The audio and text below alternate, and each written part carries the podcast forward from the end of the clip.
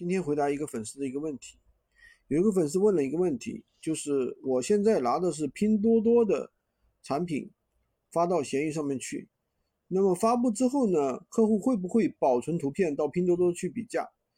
其实做无货源这种情况肯定是会存在的，但是呢，我们首先第一点我们要了解闲鱼的一个底层逻辑，闲鱼对标的不是拼多多，是是淘宝。为什么呢？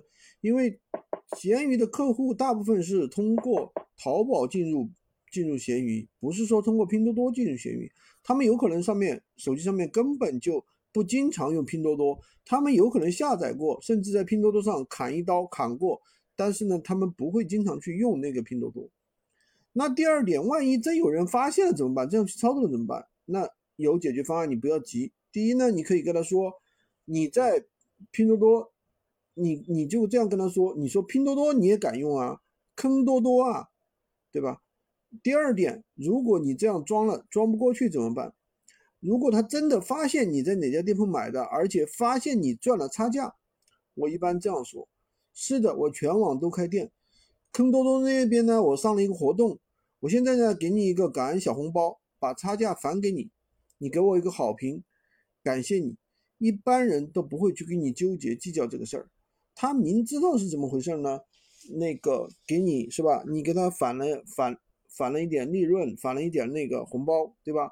一般人也不不会太在意，只要是产品质量他满意，对吧？如果产品质量不满意，这个就难说了，该退货退货，退到坑退到坑多多那里就可以了。